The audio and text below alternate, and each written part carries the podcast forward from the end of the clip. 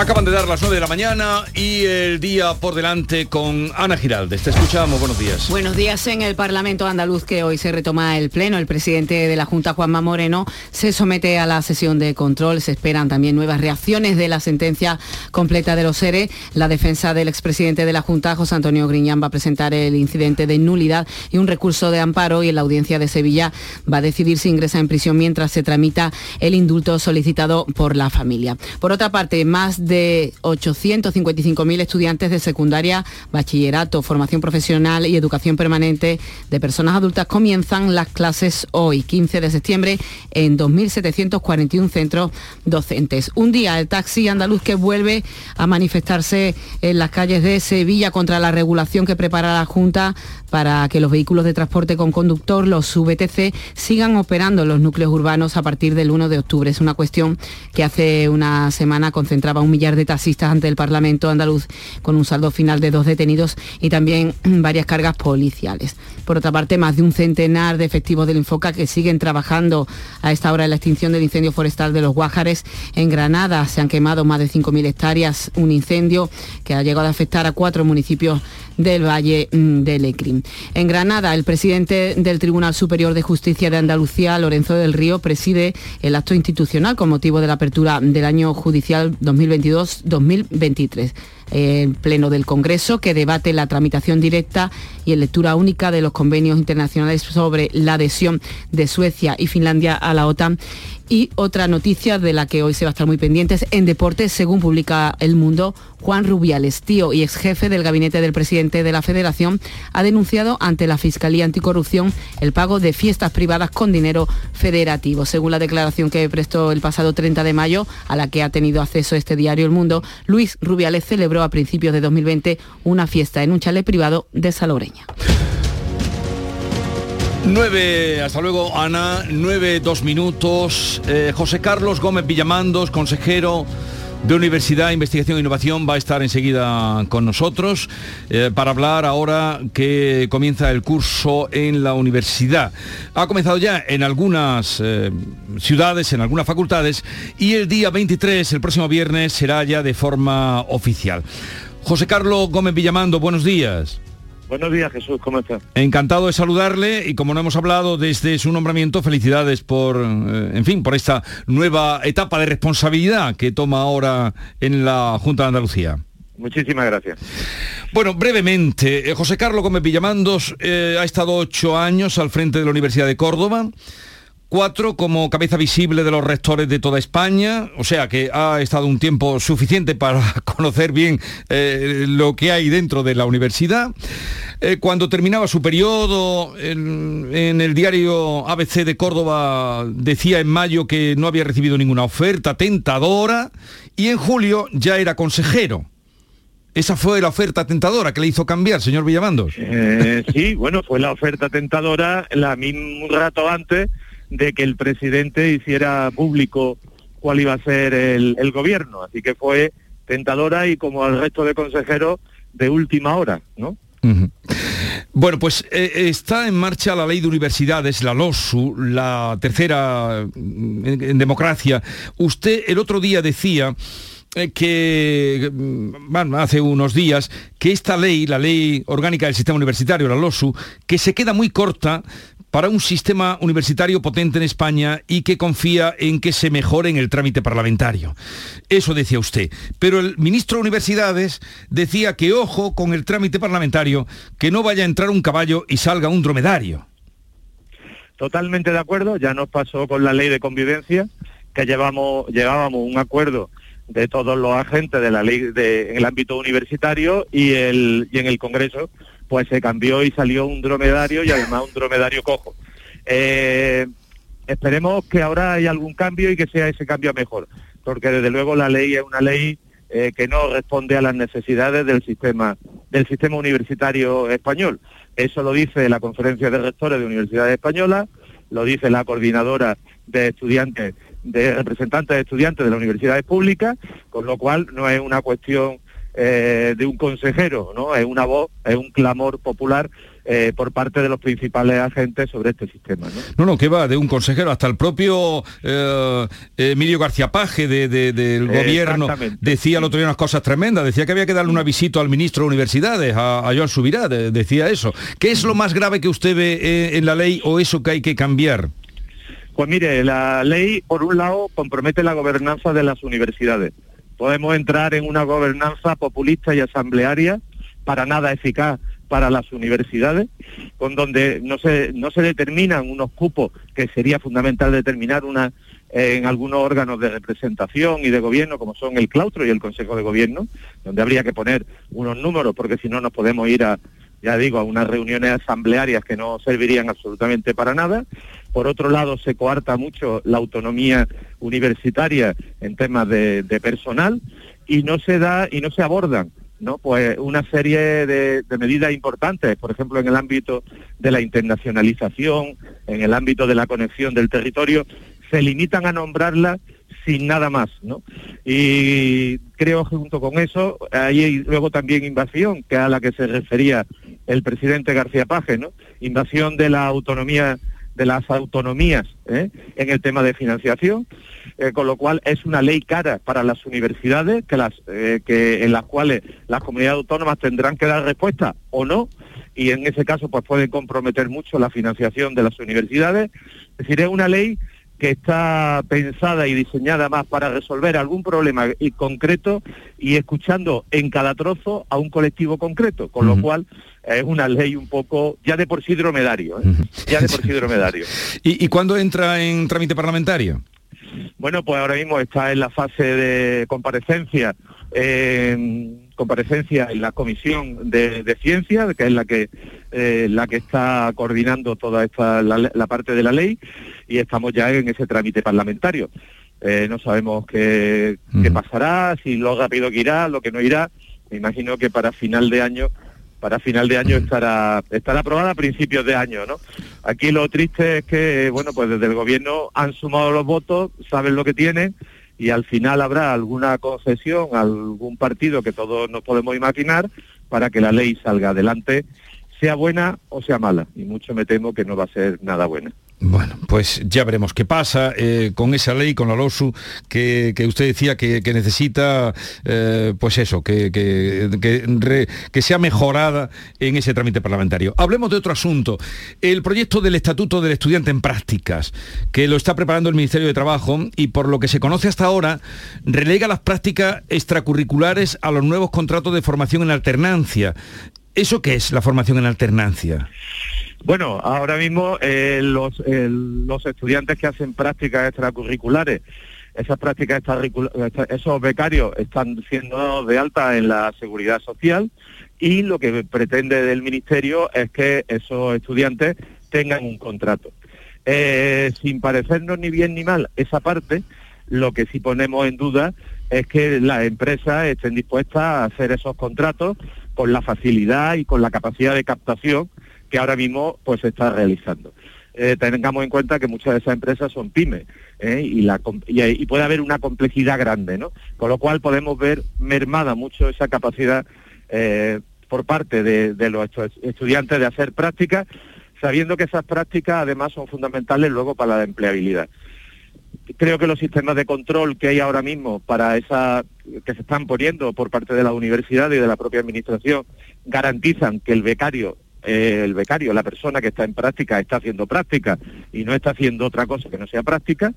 Y por otro lado, además de eso, que ya es un problema y un problema todavía mayor, las prácticas externas curriculares, es decir, las que hacen nuestros estudiantes de medicina o nuestros estudiantes de, magisterio, en, organismos públicos, en, en, nuestro caso en el Sistema Andaluz de Salud o en educación, pues también necesitan ser dados de alta en la seguridad social según se plantea por parte del Ministerio.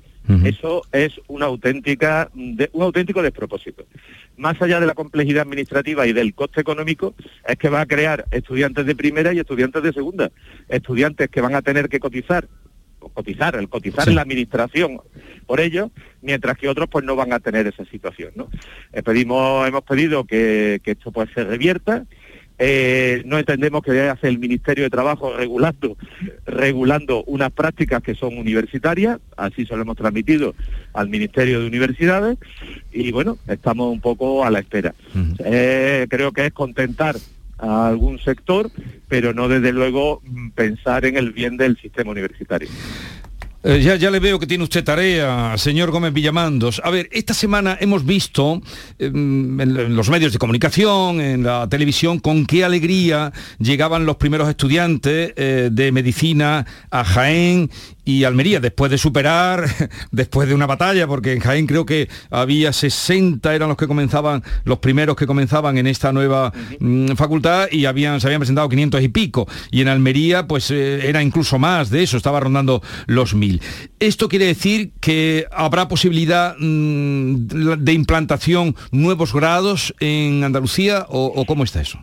Sí, ahora mismo las facultades, bueno, los grados, los grados de medicina que se han implantado en Almería y se han implantado en Jaén, igual que el de biotecnología que se, que se ha implantado en Córdoba, son grados que están aprobados en el año 2010 y que ha llegado el momento en el que, bueno, pues se han podido poner en marcha.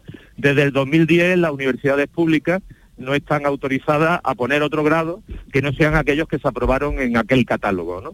Y es algo que evidentemente tenemos que desbloquear. Ha habido, la sociedad ha cambiado, las necesidades del sector productivo ha cambiado y tenemos que poner nuevos grados y dejar a las universidades la autonomía suficiente para que pongan esos grados. Eso lo vamos a hacer eh, enseguida, una vez que tengamos aprobado, que esperemos que sea para la primavera, el, el decreto, el decreto de ordenación de la enseñanza en Andalucía donde más que hacer un mapa y un catálogo ah, de cada universidad según lo que quiera, lo que vamos a poner una serie de criterios pues de territorialidad, de, ver eh, cómo impacta ese grado en esa zona y no entra en competencia con la, con la universidad vecina o con otra universidad andaluza, y también pues evidentemente de oportunidad desde el punto de vista estratégico y de empleabilidad. Mm.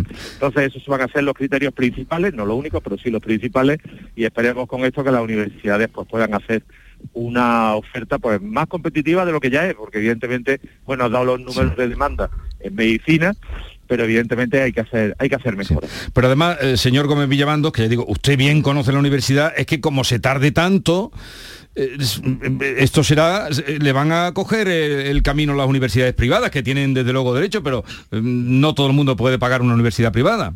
Exactamente, no, no, tenemos que dar mucha más flexibilidad y agilidad a nuestro sistema público de universidades para que sea más competitivo, no ya con las universidades privadas que pueda haber en Andalucía, sino con todo el sistema universitario a nivel, eh, a nivel español. ¿no? Es decir, no podemos tener estudiantes que se nos vayan a, Castilla-La Mancha, se nos vayan a Madrid, pues porque aquí somos no hemos sido capaces ¿no? de poner ese grado atractivo atractivo para ellos. en el segundo apellido de su consejería, que es consejero de universidad, me refiero ahora a investigación e innovación, ¿qué, eh, ¿qué idea tiene? ¿Qué piensa hacer? Porque parece que en eso pues la universidad va también un poco renqueante.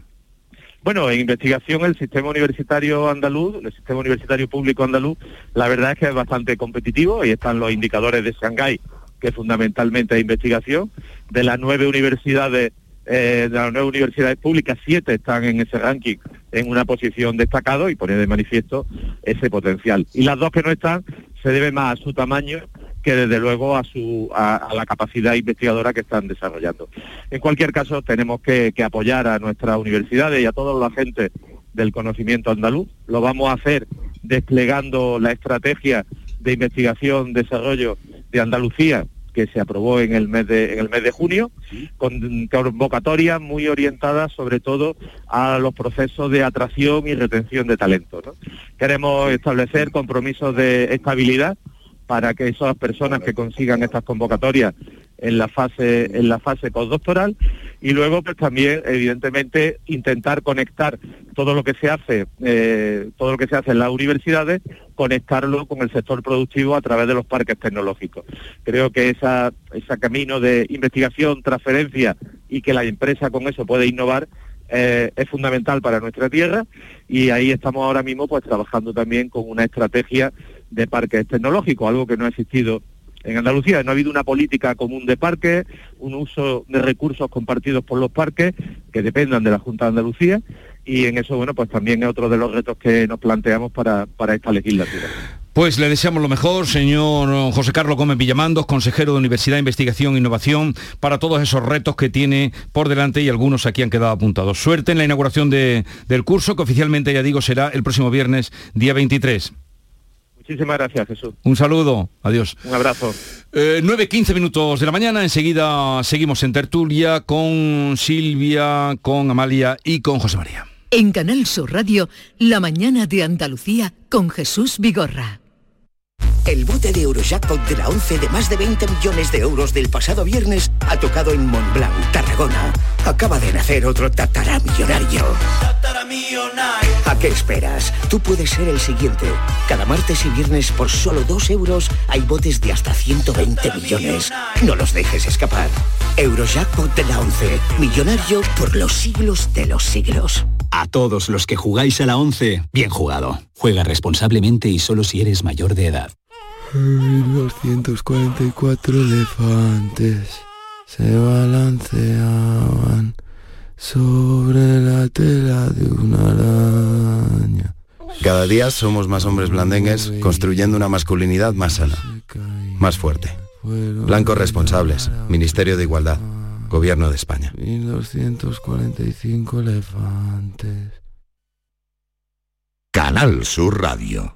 En este mes de septiembre arranca una nueva temporada cultural en el Auditorio Nissan Cartuja. No te pierdas Ángel Martín con su espectáculo 103 noches, la obra de teatro infantil Heidi, los versos de Natalia Millán en el espectáculo Una noche con los clásicos o el musical de flamenco. Entra en auditorionissancartuja.com y no te quedes sin tu entrada. Repetimos, auditorionissancartuja.com. ¿Planeando salir de escapada o de fin de semana? Recuerda, hay otra Sevilla. Asómate a la provincia y disfruta de un turismo seguro en cada uno de sus espacios naturales, pueblos monumentales y alojamientos. Cambia de vistas. ProDetour Turismo de la Provincia, Diputación de Sevilla. Ya nada te impide moverte con tu SAM.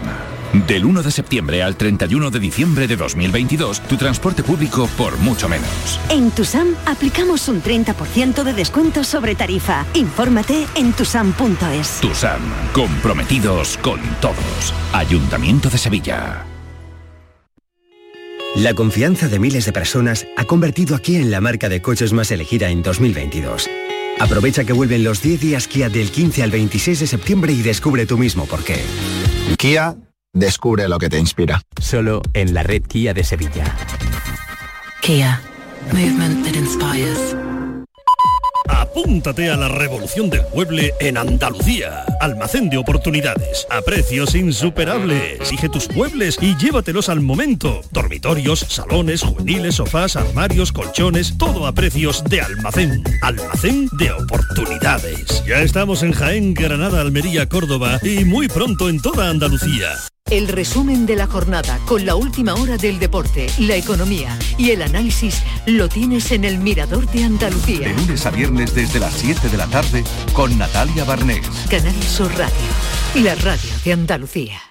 Consigue hasta 6.000 euros para digitalizar tu negocio. Si tienes entre 3 y 9 empleados, ya puedes solicitar el kit digital. En AM System te lo ponemos fácil.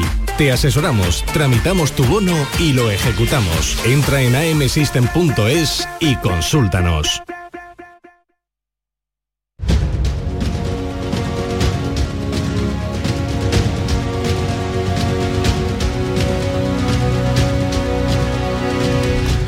Bueno, no sé si queréis comentar algo de lo hablado con el consejero de universidades, al que desde luego se le podría decir, bueno, no ha empezado todavía a funcionar, pero de todo, pero no que no tenga experiencia, ocho años de rector en Córdoba, eh, rector de rectores, o sea, eh, conoce el paño.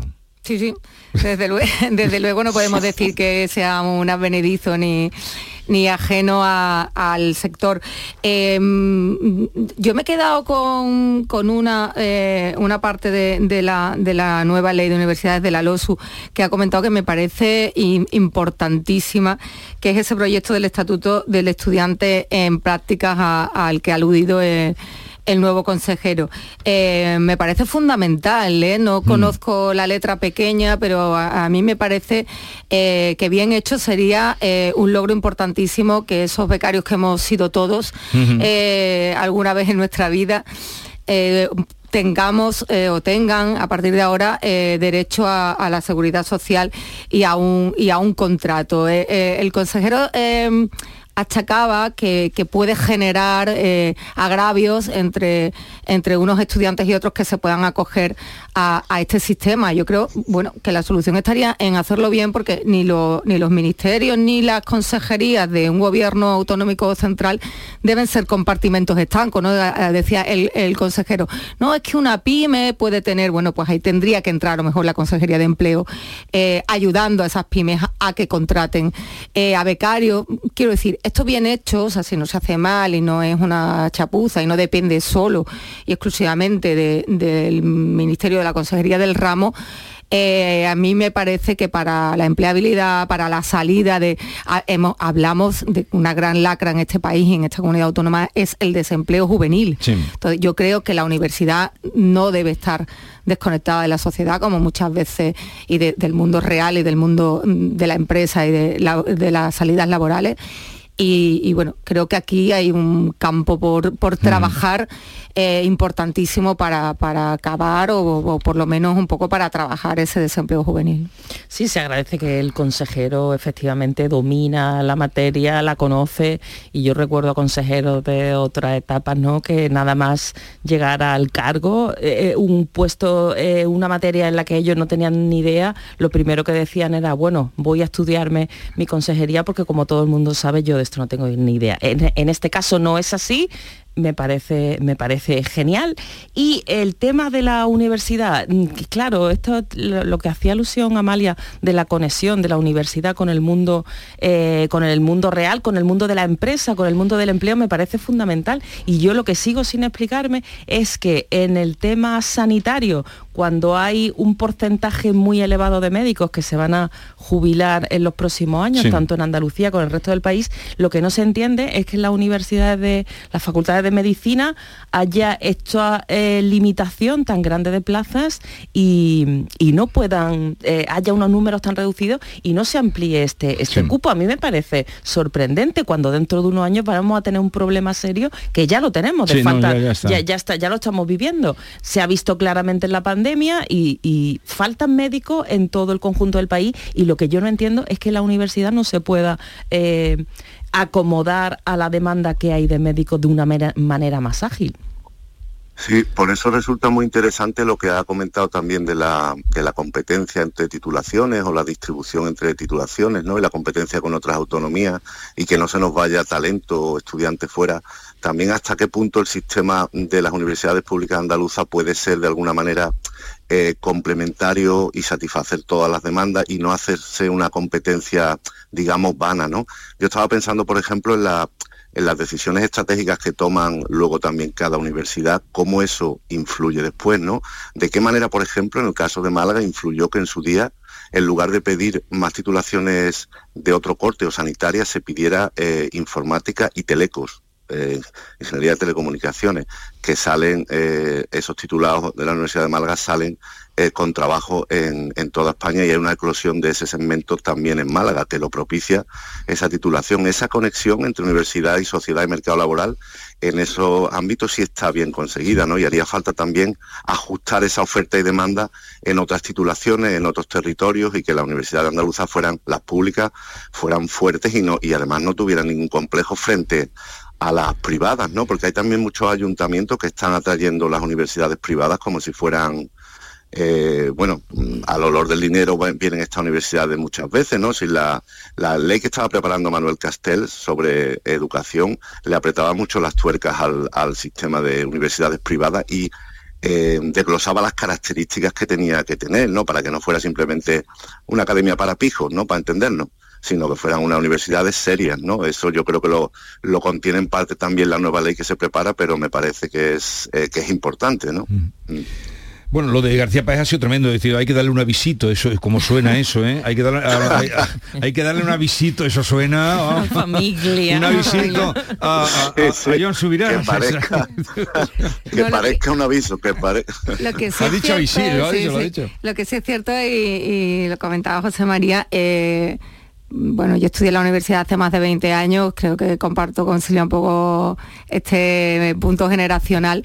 Estudiar en una universidad pública, al menos en nuestra época, siempre fue eh, pues un signo de prestigio, ¿no? A la universidad privada eh, iban casi descartados, esa, academia de pijos que me ha gustado eh, lo que ha dicho José María, iban casi descartados los que no podían, los que no sacaban, los que no sacaban notas, los, que no eran buenos estudiantes, no, los, bueno, los casi descartados del, sistema público, que era donde eh, realmente se, formaba a, los universitarios de, peso en este país. Y tú comentabas con gran preocupación, Jesús, y esa es una preocupación que yo recojo también, eh, cómo la universidad privada ahora mismo eh, bueno, pues le está cogiendo el paso al sistema público de universidades y bueno, y yo creo que ahí, ahí hay mucho terreno en el que trabajar, eh, no solo para recuperar y garantizar e-, ese prestigio, eh, sino para, para, que tenga una finalidad práctica y última, que es la inserción laboral de, los universitarios en Andalucía. Bueno, hoy tenemos otro, otra controversia dentro del gobierno cuando se va a votar pues, la aceptación de Suecia y Finlandia a la OTAN. Eh, Unidas Podemos mm, no va a votar, se va a abstener parece, pero no va a votar a favor, que, es lo que va a hacer eh, el gobierno, o lo que propone, no lo que va a hacer el gobierno, porque el gobierno hay dos partes importantes. Otro, motivo de conflicto más, otro punto de fricción, otro enfrentamiento dentro del seno del Consejo de, Ministros, ¿no? Eh, llevamos ya unos pocos, ¿no? Y parece que, que, la cosa no va, no va a menos. A ver qué recorrido tiene y a ver qué consecuencias eh, se ven, porque también con el tema de, la cesta de la compra vimos como también al principio con la iniciativa, con la, idea de Yolanda Díaz, ¿no? De hacer una cesta de la compra con una serie de alimentos con sus precios. Ah, sí, pero eso ya está. Eso está ya asumido plenamente. Aunque ha tenido una semana de rule, ahora empiezan las hipotecas. Eh, Eso iba a decir yo. Bueno, ahora lo que ayer, son las hipotecas. Ayer vimos como eh, Unidas Podemos eh, pidió acotar eh, la subida de, las hipotecas y el, presidente del gobierno contestó pues que no era eh, que, no que no era legal, que, hay una prohibición, perdón, expresa de la de la Unión Europea. Yo no la yo no la he encontrado, quiero decir, si existe, yo mm, yo le he preguntado a mi colaborador experto en el tema economía y no como tal no existe. pero, sí que me decía que ya hay una modalidad, decía que, que un marco regulatorio sí que hay porque es la modalidad de la mayoría, eh, la de reducir el impacto con el cambio variable. Y hablaba de otra cosa también, que, se, que era una moratoria que se puso en el tiempo de pandemia. que lo que habría sería que cumplir también, mm, también eso. Dicho eso, yo creo que están hablando ambas partes de, con cierta ligereza en cuestiones que afectan de una manera eh, muy directa a la, vida de los ciudadanos y, independientemente de que hablemos de las hipotecas, de la cesta de la compra o ahora de... es eh, eh, esa divergencia de, voces en, el seno de del gobierno, pues que, que marea, ¿no? Hablando claramente que, marea al ciudadano y que uno no sabe realmente eh, quién, quién y cómo y de qué manera van a tomar las decisiones y cuándo eh, se van a, poner de acuerdo. Es un gobierno de coalición, pero debe ser un gobierno y no dos. Eh, independientemente de que, de que lo formen dos formaciones políticas. Sí, la, de todas maneras la, Unión Europea está en esto como, como aquello de, Groucho. Estos son mis principios, pero si no le gusta tengo otros. Quiero decir, se oponían a, la excepcionalidad ibérica, se oponían a topar precios, se oponían a cualquier intervencionismo y ya vemos cómo están eh, haciendo lo contrario y está bien, porque es que es necesario, se están adaptando a la, a las circunstancias. De todas maneras, en esto Sánchez se le pone un poco cara como de a ver quién tiene más ocurrencia, porque ayer vimos en la sesión de control que Rufián le decía una, un fondo para las familias que no pueden pagar la hipoteca. No está mal traído, o sea, es una medida a estudiar o a debatir, ¿no? Y Sánchez se le puso una cara como diciendo, bueno, aquí tenemos todo ideas, a ver cómo se, se articula esto, porque ni siquiera tiene la unanimidad dentro del gobierno, es que se le discuten también las medidas que intenta tomar o, por la parte de Podemos las intenta imponer. ¿no? A mí eh, lo que también me llamó la atención en esto que hablábamos de la OTAN, es decir, eh, España eh, entró en la OTAN hace 40 años justo 40 años, y una bueno, habrán dado más explicaciones, pero una de las justificaciones que daba Unidas Podemos era eh, que, que si ellos fueron en las manifestaciones, aquellas que fuimos también muchos, aquellas que se hizo, bueno, yo que soy más grande que vosotros. Se fuera, ¿no? A mí allí, me cogió muy chica. Ah, sí, sí, pero no, tú muy chica, pero allí en la Moncloa para abajo, en eh, allí la gran manifestación de millones de personas, pero que dicen, si fuimos entonces, pero hombre, en 40 Hombre, años no, no, no. han cambiado mucho las Eso es, cosas. eso es, eso es testimonio de que no evolucionan, ¿no? Eso es, Eso es eso es la- no digo La- de que, que no son 40 evoluciona. años. Yo creo que la OTAN ahora mismo está en una de sus eh, encrucijadas más importantes de- desde la Guerra Fría. Pero yo digo Tenemos, sobre todo eso, de como fuimos hace 40 claro, años. eh, no es comparable, ¿no? No es comparable. Bueno, querido. Le valen, le Dime. valen los, los eslóganes ochenteros todavía le valen. Ahora es de entrada no a la OTAN, no a Finlandia. O sea, Pues Bueno. sacar las pegatinas viejas. de- Eh, Amalia Bulnes, bienvenida. Eh, ¿ya ¿Te has Gracias sentido de nuevo, cómoda? yo mucho, Vale. yo feliz, feliz. Bueno, Silvia Moreno y José María de Loma, ¿cuándo vuelves a, A la normalidad? pues ya, ya, ¿Ya? ya, ya, vuelvo. Ya, sí. Qué privilegio tiene. No, pero estuvo Verdad, currando. septembrino, un José privilegio María, septembrino. encantada que Ya ya, te vuelvo. estoy siguiendo en Igualmente. Twitter. ¿eh? No, y ah, eh, las, Yo también, es las columnas que escribe Ya, José María, eh, las columnas que escribe José María, ¿verdad? Sí, que hemos sí, dado, sí, sí, son, sí, sí. tiene, tiene de, gracia Ya escribiendo lo he visto en. Twitter y sí que Sí, sabía sí. quién es, ¿no? Ahora, tiene eh, pero sí, sí, síguelo, síguelo. Bueno, y a todos ustedes también. Un honor la compañía. Eh, un abrazo, que tengáis un bonito día. Adiós, adiós.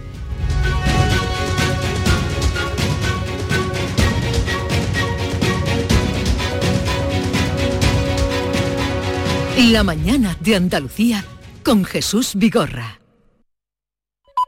Apúntate a la revolución del mueble en Andalucía. Almacén de oportunidades. A precios insuperables. Exige tus muebles y llévatelos al momento. Dormitorios, salones, juveniles, sofás, armarios, colchones, todo a precios de almacén. Almacén de oportunidades. Ya estamos en Jaén, Granada, Almería, Córdoba y muy pronto en toda Andalucía.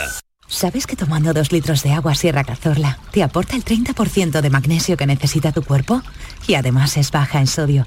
No existe otra igual. Agua mineral Sierra Cazorla. Canal Sur Radio. ¿Vuelta a la rutina? ¿En septiembre? Más ahorro para la vuelta en Supermercados Más. Hasta el día 29 disfruta de más de mil ofertas, como la garrafa de aceite de semilla Cosul por solo 11,49 euros. El litro sale a 2,29 euros. Ahorras un 10%. Y disfruta de la vuelta en tus Supermercados Más y en supermercadosmás.com. En Cruceros Torre del Oro cumplimos 40 años de pasión, trabajo y compromiso con el ocio, la cultura y el desarrollo de nuestra ciudad. Cruceros Torre del Oro. 40 años navegando hacia una Sevilla más sostenible y amable. Gracias por acompañarnos en este viaje. Te esperamos junto a la Torre del Oro o en crucerosensevilla.com. Atravesaremos mares y océanos para traer hasta aquí las especias de otros mundos. No será fácil, pero la aventura merecerá la pena. Ven a nuestros restaurantes y navega por una cocina de ida y vuelta que conmemora la travesía de Magallanes hace 500 años. Hoteles de Sevilla y provincia. ProDetour, Diputación de Sevilla. Si necesitas un electrodoméstico, ¿por qué pagar de más en grandes superficies? Ven y paga de menos en Tiendas El Golpecito. Tus primeras marcas al mejor precio y una selección de productos con pequeños daños estéticos con descuento adicional y tres años de garantía. Tiendas El Golpecito. Ahorra hasta el 50% en tus electrodomésticos. 954 100 193 y tiendaselgolpecito.es. ¿Te imaginas que vuelves a descubrir el sol? Repsol y Movistar se han unido para hacerlo realidad con Solar 360, una nueva forma de entender la energía solar de autoconsumo. Que acompañemos en la instalación y mantenimiento de tus paneles solares para que controles tu consumo y empieces a ahorrar. Pide tu presupuesto en solar360.es. Solar 360, la energía solar pensada para ti. Cuartas Jornadas Virgen Extra Patrimonio Saludable. 23 de septiembre en Úbeda, Jaén. Un evento para ensalzar las bondades del aceite de oliva virgen extra. Salud, innovación, experiencia, gastronomía, grandes ponentes y expertos. Información e inscripciones centro de olivar y aceite.com o 953-755-889. Organiza Centro de Interpretación Olivar y Aceite y Ayuntamiento de Úbeda. 9.33 minutos de la mañana, hagamos ahora un poco de didáctica en una de las noticias o la noticia más eh, señalada del día. Joaquín Muekel, buenos días. Joaquín, hola. Muy buenos días, Jesús, ¿cómo estás? Bien, encantado de saludarte, nuestro abogado de cabecera. Te restamos poco tiempo porque sé que, que tienes, eh, eh, te llaman o te requieren en televisión, pero el Tribunal Supremo ha hecho pública la sentencia íntegra de los SERE en la que confirma gran parte de la dictada por la Audiencia de Sevilla. En ella se justifica la condena a Chávez y Griñán por el descontrol en el sistema fraudulento de ayuda a los expedientes de regulación de empleo de los SERE. Contra esta sentencia o a partir de esta sentencia, ¿qué pasa? Bueno, la sentencia que dicta el Tribunal Supremo es la última instancia ordinaria. ¿eh? O sea, el Tribunal Supremo de España es la última instancia ordinaria. Distinto que se abran otra serie de recursos, como son recursos, el recurso de amparo ante el Tribunal Constitucional, ¿no? Pero eso es un recurso distinto. O sea, el Tribunal Constitucional no es una instancia superior al Tribunal Supremo, es una instancia distinta. ¿eh? Lo más alto se llama Tribunal Supremo. Si no, no sería Supremo, sería pseudo Supremo, medio Supremo. Por lo tanto, las personas condenadas por esa sentencia del Tribunal Supremo pueden perfectamente, si lo estiman conveniente, presentar un recurso de amparo constitucional porque entiendan que alguna eh, norma constitucional ha sido infringida o ha sido vulnerada. La, la interposición de un recurso de amparo ante el Constitucional no paraliza la ejecución de la sentencia propiamente dicha por sí. Se puede pedir, pero no se paraliza automáticamente. O sea, que presentar un recurso de amparo no significa como presentar un recurso de amparo no se ejecuta la sentencia. Hay que pedir que no se ejecute mientras se promueve el recurso. ¿Qué ha pasado? Pues que el Tribunal Constitucional, en algunos casos, como una especie de media aritmética, ha dicho, oiga, si alguien condenado penalmente presenta un recurso de amparo contra la sentencia que se ha dictado, si la pena es inferior a cinco años, teóricamente hasta que no decidamos nosotros, suspendemos la ejecución, o sea, esperamos nuestra decisión y ya se cumple la sentencia. Sin embargo, cuando la pena supera cinco años, la jurisprudencia anterior, pues, la, mayoritariamente, ha dicho, oiga, no, mire usted, si la pena supera cinco años, aunque presente un recurso, la pena hay que cumplirla. Ya después veremos lo que pasa, pero no paraliza ni se suspende la ejecución de la sentencia.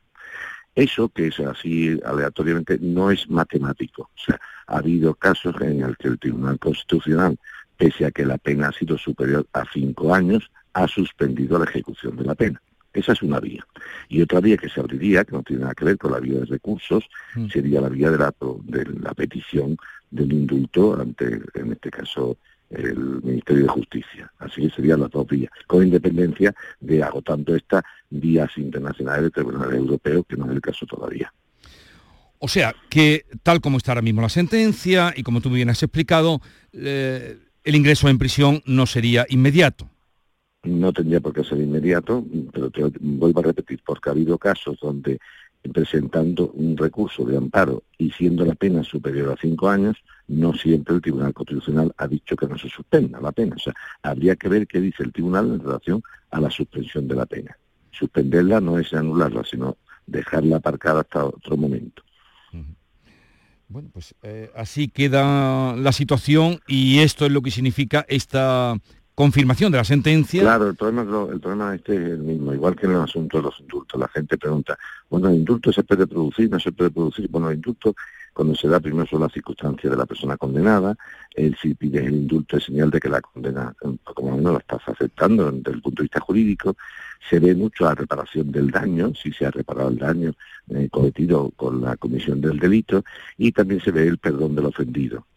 Claro, eh, aquí hay dos problemas en el indulto, que la reparación del daño va a ser difícil porque esos millones van a ser complicados reintegrarlos a las arcas públicas de la forma que se ha hecho, y el perdón del ofendido, que sería el pueblo andaluz, por de alguna forma, o los ciudadanos, eh, pues, pues nos vamos a preguntar, oye, ¿usted perdona esta, esta actividad que se ha hecho? La, la, única pregunta que se podría haber hecho sería, por ejemplo, la de las urnas, ¿no? Y no parece que en las urnas el pueblo haya perdonado mucho, más bien ha castigado, ¿no? Pero bueno, son matices y esto tiene mucho recorrido todavía.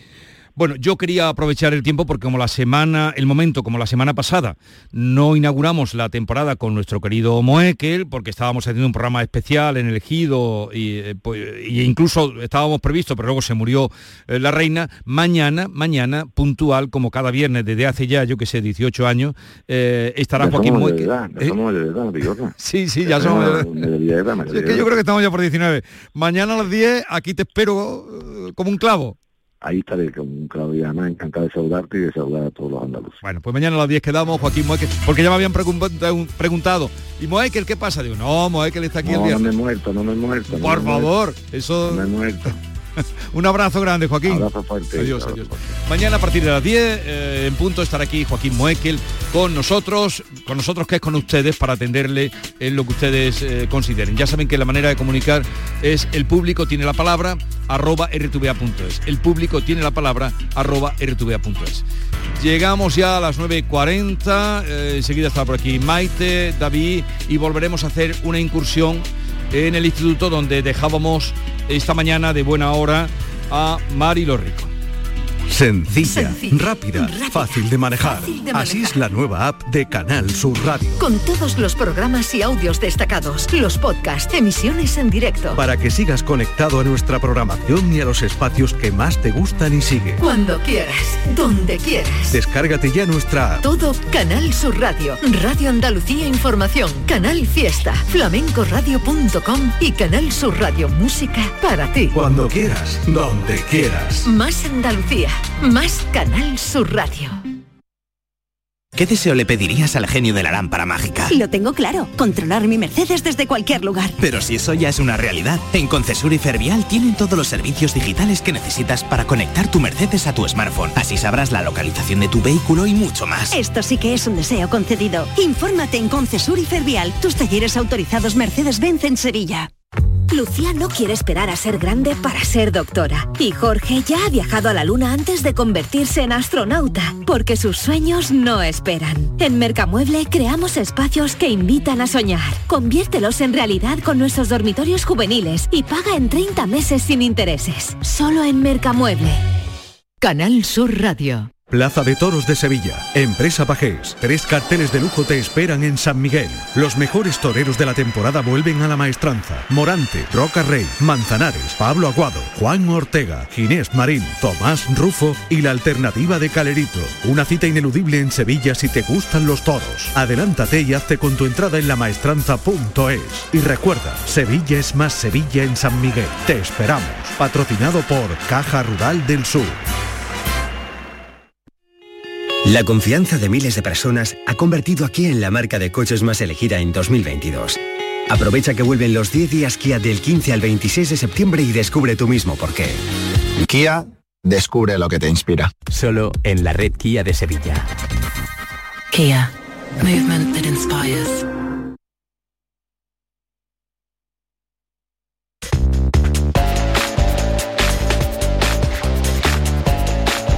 La mañana de Andalucía con Jesús Vigorra.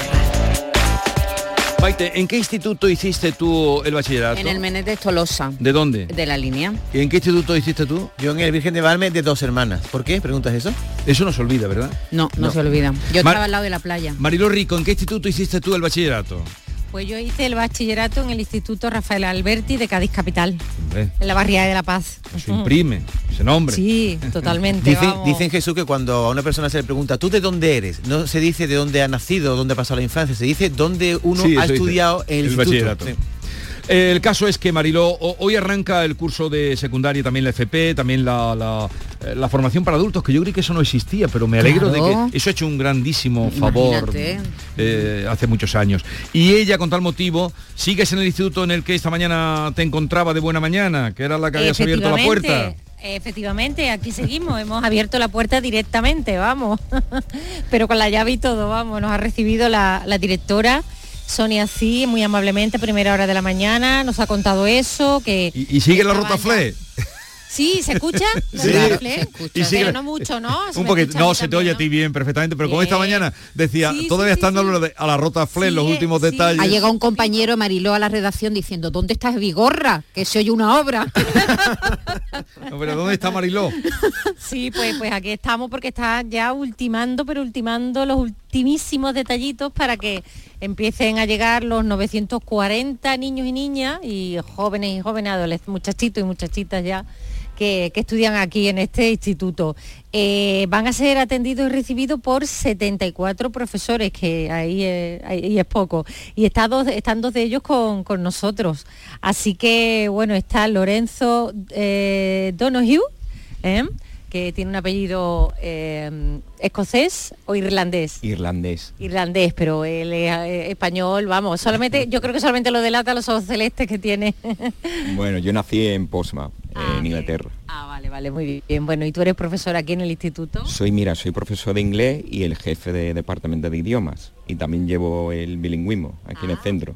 Muy bien, muy bien. Bueno, ¿y cómo, cómo estáis ya para qué se siente en estos momentos? ¿Todos los años igual al recibir la, al nuevo alumnado? Hombre, con ilusión, hombre, un poco de nervio también. Eh, entre una legislación nueva también, que lo tenemos que, bueno, adaptando a la legislación. Y, pero vale, la ilusión está ahí siempre como todos los años. Muy bien, tenéis eh, una pre- preparada aquí un recibimiento no importante. Sí, sí, hoy recibimos a los alumnos, le damos mucha información y, y ya está, ¿vale? Que la ilusión está ahí y, y esperemos que vaya el curso muy bien. Hoy es un- una visita como de rigor, ¿no? Poquito tiempo y ya mañana si vienen ya desde, desde primera hora, ¿no? Exactamente, hoy empiezan de forma escalonada, entrando a partir de las 12 y ya mañana pues vamos con el horario normal, ya completo. Muy bien, Lorenzo. También está Jesús con nosotros, eh, Beatriz Lazo. Beatriz, ¿qué tal? Buenos días, hola. Buenos días. Eh, tú tienes además un cargo, ¿no? En Sí, la- soy la vicedirectora del centro. Muy bien, bueno, y está todo preparado porque estamos escuchando de la Rotafle. Sí, en los repasos de última hora de alguna orilla. Lo que yo sí quería añadir a lo- Lorenzo que este año eh, hay una ilusión, un- una ilusión, perdón, especial para empezar el curso porque por fin volvemos a la normalidad de verdad, de verdad después del COVID.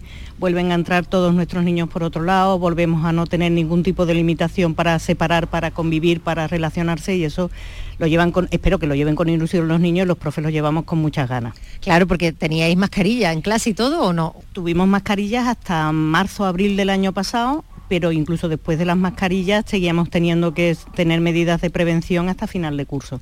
Y los grupos se habían, no se podían mezclar grupos, con lo cual se creaban grupos con un cierto, se podían crear grupos con un cierto desnivel educativo porque no podías mezclar optativas. Había muchas razones, los, los recreos los separamos por zonas para que no se Mm. juntaran todos en una misma zona. Había una serie de cosas que limitaban la vida del centro que no, que no, eso, que nos limitaban, que nos impedían hacer una vida normal y este año tenemos muchas ganas de volver a la vida normal.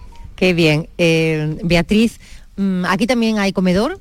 No, no, nosotros no tenemos ni comedor ni transporte. No tenemos, esos servicios no los tenemos nosotros. Nos decía la directora que eh, tenéis un alumnado muy bueno. Sí, la verdad es que el alumnado de Bormujo siempre ha sido muy bueno. Mm, la- el perfil, y nos lo dicen, aquí durante mucho tiempo ha habido mucha rotación de plantilla hasta que se ha estabilizado y vienen compañeros que han estado en muchos otros centros y todos lo han dicho siempre. Nosotros siempre hemos dicho que lo mejor del centro son nuestros alumnos, son nuestros clientes. O sea, que parte de lo que hacemos hoy sobre todo a los de primero, que es el primer año que vienen, que vienen con miedo, con expectación y con miedo a ver qué se encuentran, es intentar decirles que esto es su casa, que ellos son los que mandan, entre comillas, son los clientes de- del, del centro y esto está montado para que ellos se formen, aprendan, maduren y sobre todo disfruten de la vida. Es que tienen que hacerlo.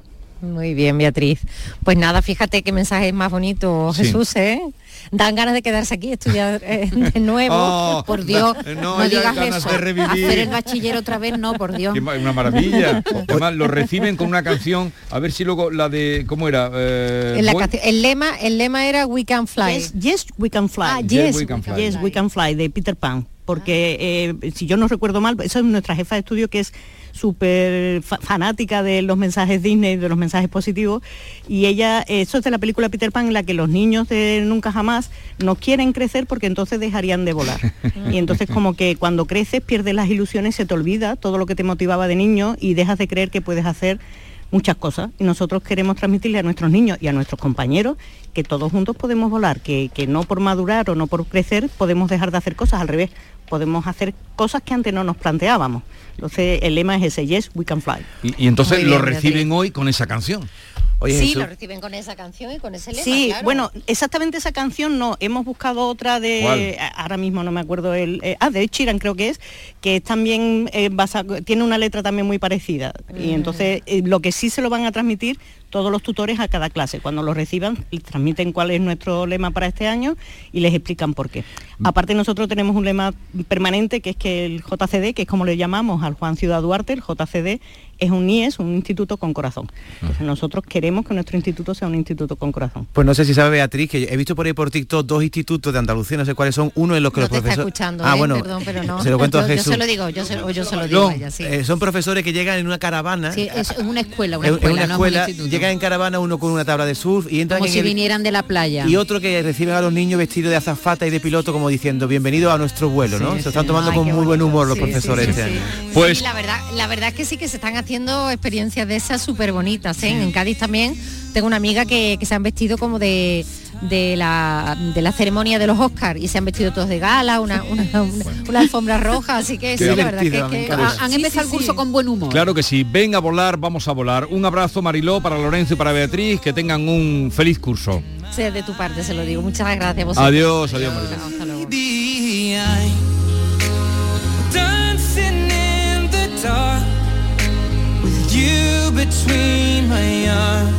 La música que, que, que importante. Pues de eso queríamos. Sí, estaba, pero es que no me la sé. Solo tarareo, tarareo. Yo eh, digo, Creo ábrele- que jamás, mira que yo soy cantarina, jamás me aprendí una canción entera. Hoy venimos muy tatareantes porque hemos estado Sí. repasando canciones de verano. Ahí la redacción, Maite ha empezado a bailar y todo. ¿Y ¿eh? tú también? Y yo, Pero vamos a ver, vamos a ver. Venimos con vamos, muchas vamos, ganas, vamos ¿eh? a ver. Solo. Luego me dicen, vamos a ver, a las ocho y media de la mañana vosotros empezáis No, a antes, hablar de canciones de A verano. las siete y las media hemos la bailado un poquito, pero a vamos, las siete y media que cuando llego yo, que le pongo las pilas aquí a todo el Hemos movido un poquito el esqueleto. Oye. Hoy vamos a aprender a liberar. Mira, oye esta frase que te voy a decir. Hoy, Hoy, hoy, vamos a aprender. Vamos Es que me a ha dicho aprender. Reyes que lo diga todo despacito, despacito, que hablo muy rápido. Hoy vamos a aprender a liberar nuestro cuerpo y nuestra mente de emociones y creencias que nos paralizan, que nos hacen dudar y nos impiden crecer como personas. ¿Cómo te quedas? Jesús. muerto. Hemos invitado a las 10 de la mañana a una famosísima coach que nos va a dar consejos para conectar, conectarnos con nosotros mismos.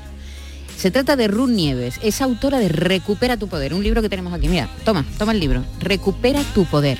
Libera tu mente y tu cuerpo y vive tu propia vida. Así que vamos a aprender a estar mejor. Hay un capítulo muy chulo que me he leído con más atención, que es cómo saber decir que no, qué importante es negarte. Ah, yo me creía que, te ibas a estudiar lo del sexo tántrico. Sí, también lo he leído. Eso es una máxima, eso es una máxima que luego mm, es difícil de practicar eh, para aprender a decir que no. Y, ¿Y, qué- y cuál es la pregunta? Me dirás. y la pregunta es, Hoy queremos que nuestros amigos y nuestros oyentes nos hablen de cómo se sienten, si están peleados con ellos mismos o han hecho las paces. También queremos que nos digan qué hacen para ahuyentar los pensamientos chungos que nos debilitan y nos hacen daño. ¿Qué te parece? pero y todo eso no Conectar podría, con- no, no no podría to- sintetizarlo en una pregunta. ¿Cómo está? ¿Cómo está tu hijo? hoy? ¿Cómo estás tú? ¿Cómo estás tú? te has levantado? No, hay, hay muchas técnicas, es que en ese libro se, se abordan técnicas de relajación, sobre todo cuando alguien tiene ansiedad, nerviosismo, Sí. te explica cómo hacer para encontrarte a ti mismo Sí. y liberarte del estrés crónico este que padecemos en la Sí, sociedad sí, de sí. hoy. Por ejemplo, a hacer deporte, dar un paseo, eh, hacer cosas que te gusten, leer y aprender. ¿Tú te acuestas en posición fetal, mm, Jesús? Sí. Pues es lo que dice ella. Cuando estés muy nervioso, coges una esterilla, te la pones Sí. en el suelo o una alfombra también O en vale. la cama, ¿no? Posición fetal, te coges las manos con las rodillas, te Sí. intentas hacer esos estiramientos. Dicen que eso unido a la respiración, bueno, ahora nos lo contará Ruth Nieves, es una de las técnicas más modernas que hay. Pero eso. David y yo hemos coincidido en algo, no sé si tú estarás de acuerdo, para conectar con nosotros mismos y sentirnos mejor. Qué mejor que... ¿Qué mejor que la música? Te felicito que bien actúas. Eso no.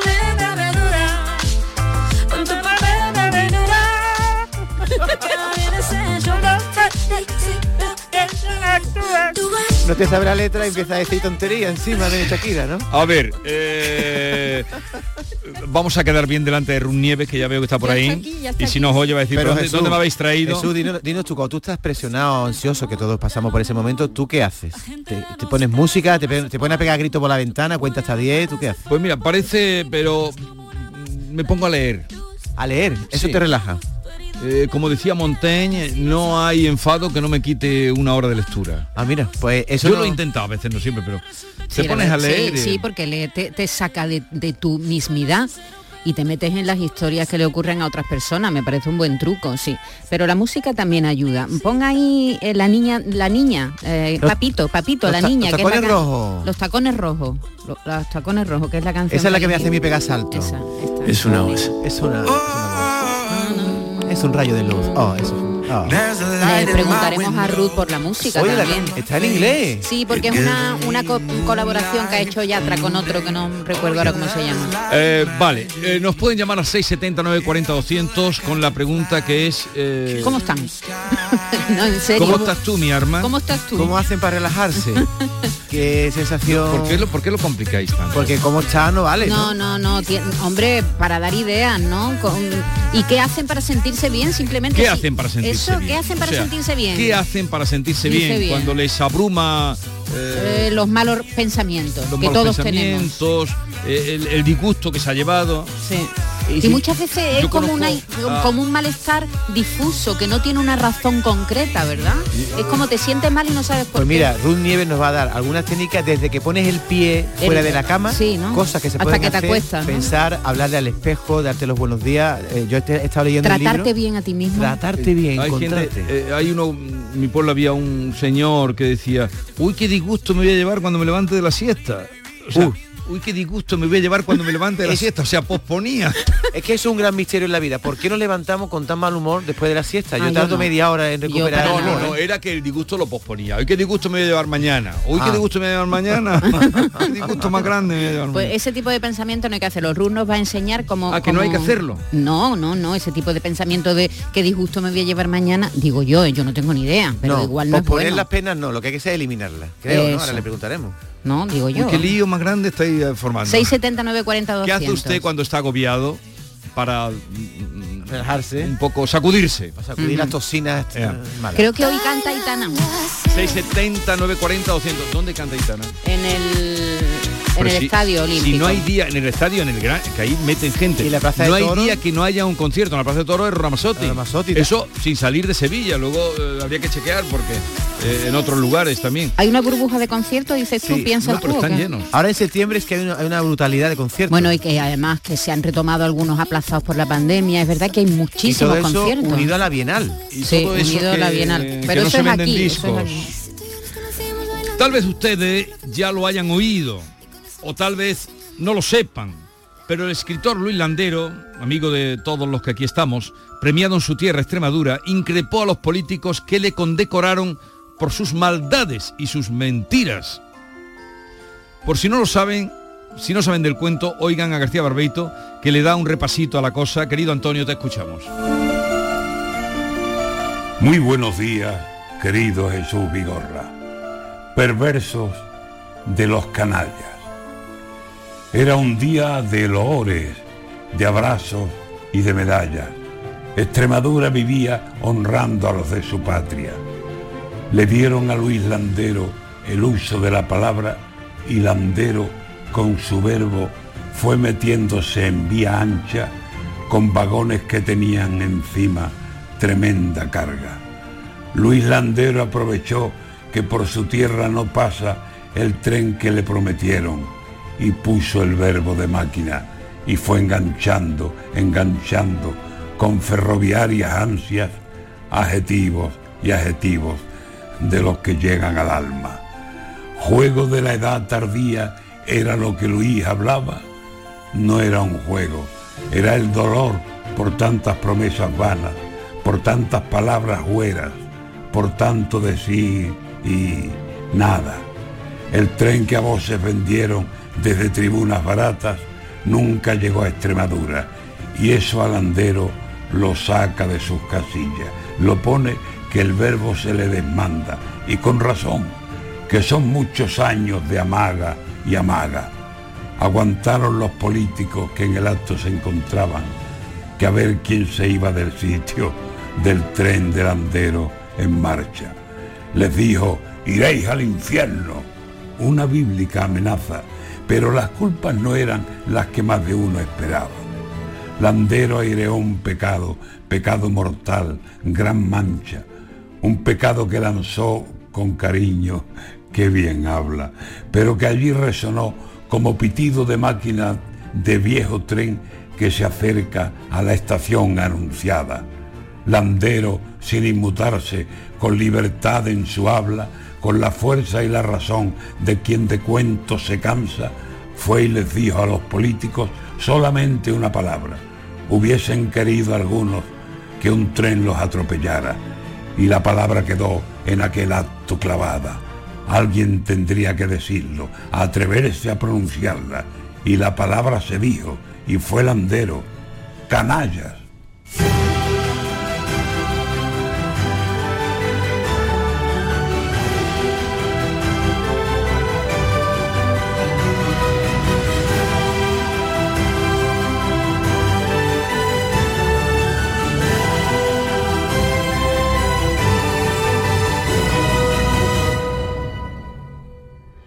La tarde de Canal Sur Radio con Mariló Maldonado tiene las mejores historias y las más emocionantes. Un programa para disfrutar de la tarde, cercano, pendiente de la actualidad, con un café con humor, te escucho en tu radio.